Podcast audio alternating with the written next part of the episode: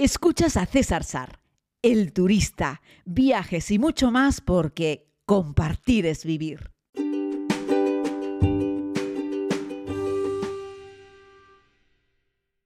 Muy buenos días a todas y a todos, querida comunidad. Estamos en este miércoles 5 de enero. Yo no sé si ustedes son de los que creen o no en los Reyes Magos, pero yo sí soy de estos últimos y la verdad es que me parece un día especial. Les hablo desde el aeropuerto de Tenerife Norte, mi principal aeropuerto de referencia eh, en la isla de Tenerife, aunque llegué hace ahora 36 horas desde el aeropuerto Tenerife Sur, procedente de Islandia, y ya les digo, tras pasar eh, un día, dos noches en la isla, pues parto de nuevo, emprendo viaje. Me dirijo hacia Madrid, eh, donde pasaré esta noche de Reyes en compañía de uno de mis hermanos, porque con él y otros amigos emprendo mañana un viaje a Costa Rica, algo de lo que espero hablarles con todo tipo de detalle a lo largo de estos próximos días, que espero que podamos compartir este viaje juntos a, a, Costa Rica, un país fascinante y que no visito hace ya un montón de años, aunque ya les explicaré un poco más en concreto el motivo de este viaje, que sí es un viaje turístico, pero no vamos a recorrer todo el país ni vamos a ver todos los principales puntos de interés, pero espero poder ofrecerles otra cara distinta de este, de este fantástico Costa Rica pura vida. ¿no? Estaba hablando el otro día con, pues, con una amiga ¿no? sobre lugares del mundo que visitar y que se podrían hacer. ¿no? Y claro, decía, bueno, el mundo es nuestro, aunque en realidad no, no es del todo cierto porque siguen existiendo un montón de restricciones. Hay un montón de países que abren, que cierran. Por ejemplo, le había propuesto a la comunidad hacer un viaje a Israel. Digo a la comunidad, aparte del grupo con el que me voy ahora al Líbano, en marzo, barajamos Líbano, barajamos Jordania y barajamos Israel. Y, bueno, cuando lo propuse Israel estaba abierto, luego cerraron, ahora han anunciado Israel que abren de nuevo el día 9. Eh, pero no sabemos si de aquí a marzo volverán a cerrar, porque es un país que toma, va cambiando y tomando muchas decisiones en poco tiempo y la verdad es que yo ahora mismo recomendaría a la gente destinos que fuesen más previsibles o más estables, ¿no?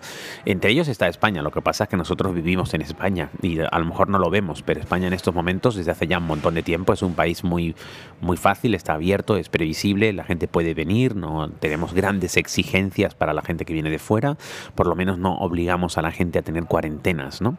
Me contaba Daniel, un amigo de la comunidad, del origen, con el que tuve la gran suerte de compartir un viaje a Estambul en este año pasado, que unos amigos suyos estaban, eh, están haciendo un viaje a Tailandia, que es un país que cuando llegas te pide una prueba que tú ya has hecho en España, pero te hacen otra prueba cuando aterrizas y además te exigen una pequeña cuarentena, que eh, es una pareja, chico y chica, y la chica dio positivo en ese test nada más llegar, pero que no le enseñaron ni siquiera la prueba del COVID, no le enseñaron el test, eh, no le demostraron que realmente había dado positivo, le dijeron que había dado positivo y a ella la han obligado a hacer una cuarentena estricta en un hotel hospital, no teniendo además ningún síntoma de COVID. O sea, una persona que está en perfecto estado, eh, le dicen que ha dado positivo y la, la aíslan en un hotel hospital, pero a su pareja, por ser contacto estrecho, lo han obligado a hacer también una cuarentena en otro hotel, o sea que están en sitios separados, uno en un hotel hospital y otro en un hotel, y se han quedado allí pues tirados en Tailandia directamente, ¿no? Y bueno, decirles que estas cosas pueden ocurrir en países poco confiables, es decir, en países en los que, a saber, y yo estoy aquí especulando, pero podría ser, y tiene toda la pinta, eh, si todo lo que nos cuentan estos amigos es así, que, que, le han hecho una jugarreta, es decir, que habrá alguien ahí compinchado con ese hotel donde, donde hacen obligatoriamente cuarentena a las personas para sacarle el dinero a los turistas a través del seguro. Y, y ahí se han quedado ahora están tirados, es decir, me refiero, están tirados, están cada uno en un hotel, uno en un hotel hospital y otro en un hotel de cuarentena, pura y dura, eh, porque no les dejan hasta que no pasen creo que 10 días uno y 14 días el otro, así es que imagínense ustedes qué frustración de, viaje eh, para estas personas, ¿no? Eh, miren que Tailandia suele ser un sitio bastante serio en comparación con otros lugares del entorno, Ya no cuento lo que podría pasarte en algunos lugares como Indonesia o Malasia, eh, o en lugares como he sufrido yo, por ejemplo, en la frontera entre Tailandia y Camboya, ¿no? Eh, pero me sorprende que haya ocurrido esto, pero, pero es cierto que pueden pasar cosas así, ¿no? De hecho, nosotros cuando estuvimos con el equipo de Fred Olsen, que volamos hasta Filipinas, Cebu, para traer el barco, eh, también hubo alguien ahí en el aeropuerto que intentó jugársela a la compañía, diciendo que faltaba un papel, que nadie sabía ni qué papel era, ni habían dicho nunca nada de ese papel, ni el consulado de Filipinas en Canarias había hablado de ese papel, y todo olía a que nos querían llevar a un hotel de cuarentena que además era distinto al que nosotros ya teníamos, o sea, al que la compañía ya tenía contratado. ¿no? Así es que en estos tiempos hay que andarse con pies de plomo y en según qué destinos más. Así es que, bueno, mi recomendación sería ahora hay que ir a destinos confiables y sobre todo estables. Lo digo porque Israel, por ejemplo, es un destino confiable, es decir, en Israel nadie te va hacer esta jugarreta en el aeropuerto, aunque te hagan una prueba de antígenos o PCR a la llegada, te puedes estar tranquilo de que el resultado va a ser el que es y te lo, además te van a poder demostrar que has dado positivo si has dado positivo. Eh, pero el problema que tiene un destino ahora mismo como Israel es que cambian las normas. Es decir, sí, han anunciado que abren creo que el 7, el 9, pero quién sabe si en 10 días vuelven a cerrar, ¿no?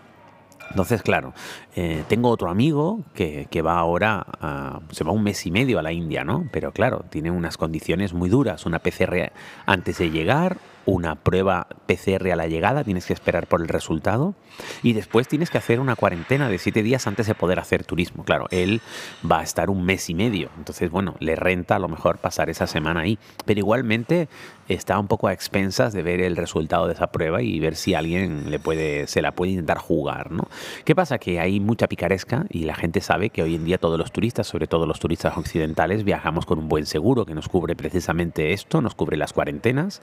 Eh, y nos cubre pues eh, los gastos derivados de dar positivo por COVID estando en un país extranjero.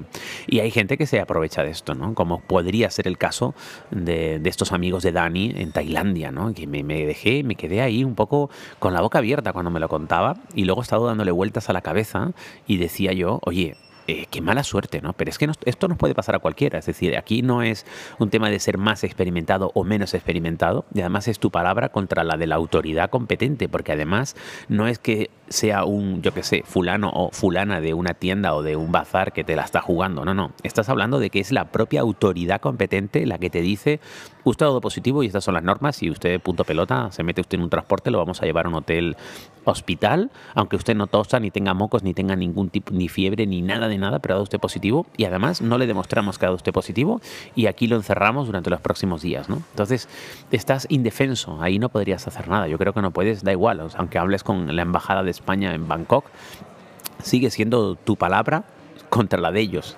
Eh, y, ya está, y te, lo comes y no hay, no hay más historias. ¿no?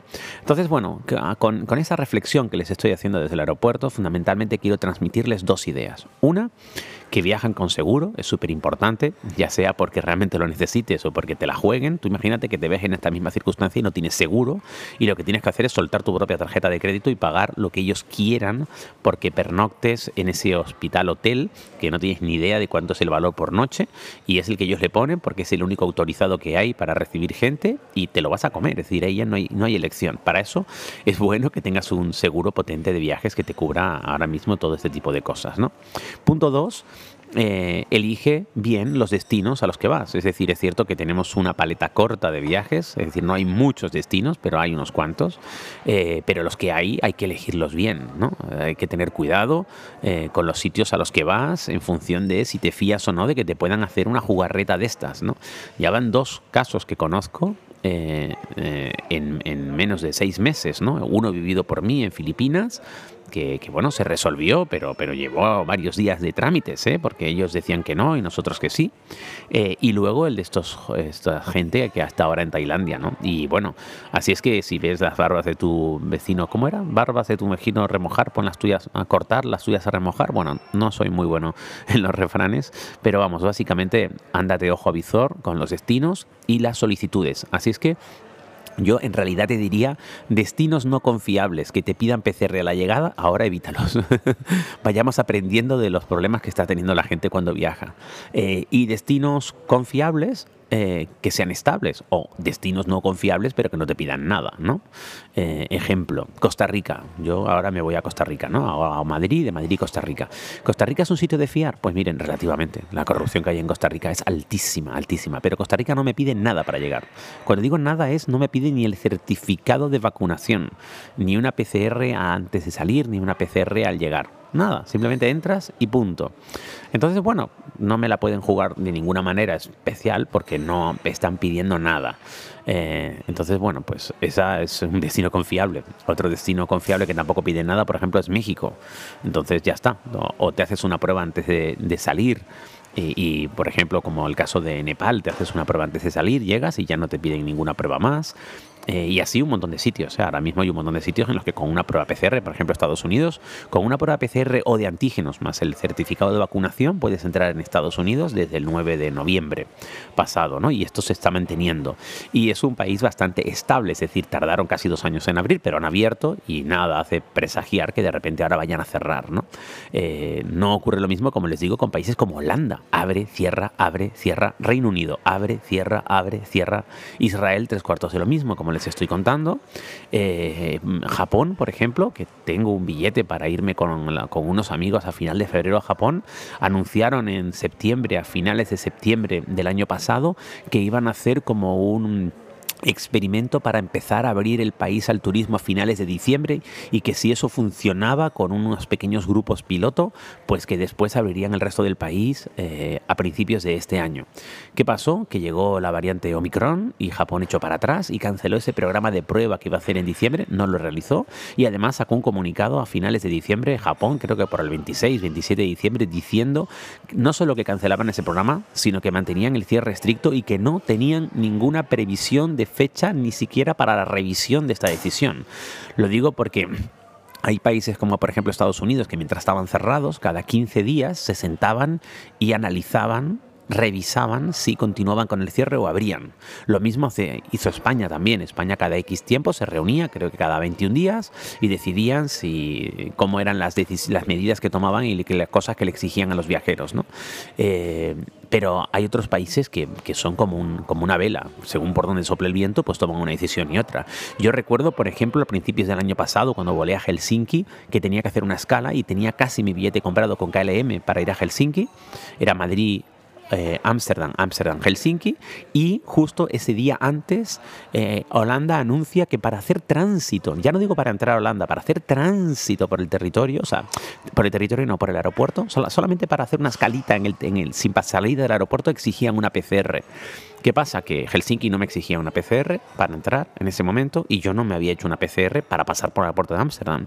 Menos mal que pude cancelar sin coste y automáticamente le compré un billete a Lufthansa y lo hice desde Frankfurt, donde en Alemania sí pedían una PCR para entrar, pero no una PCR para simplemente transitar por el aeropuerto, que ese es un nivel de, locura desde mi punto de vista máxima cuando encima le pides al pasajero una PCR solo para transitar. Así es que tuve que ir a Helsinki vía Frankfurt eh, con Lufthansa y no con KLM vía Ámsterdam, donde sin querer entrar a pasear por sus calles, eh, sino simplemente pasar por su aeropuerto, me pedían una PCR. Así es que es así, es triste pero es real, hay que leer mucho, hay que informarse un montón, como ya les he dicho un montón de tiempo, y tenemos países más confiables y menos confiables, y luego tenemos países que son más veleta que otros, que van y vienen y cambian las restricciones de hoy para mañana, una y otra vez y otra vez, yo no sé cuántas decisiones ha tomado Israel en los últimos 12 meses relativos con con el COVID, pero un montón. Lo siento mucho por mis amigos israelitas, que yo les quiero un montón, pero mientras sigan ustedes siendo una, una vela sobre un velero, este que les habla no va a visitarles porque no dan ustedes la suficiente confianza como para comprar hoy un billete para dentro de un mes. Ya no digo para dentro de seis meses, digo hoy para dentro de un mes. Son absolutamente imprevisibles.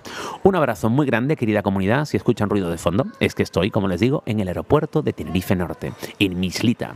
Esta noche es la noche de Reyes y mañana Costa Rica, pura vida. Muchas gracias por seguir este podcast y estamos en contacto.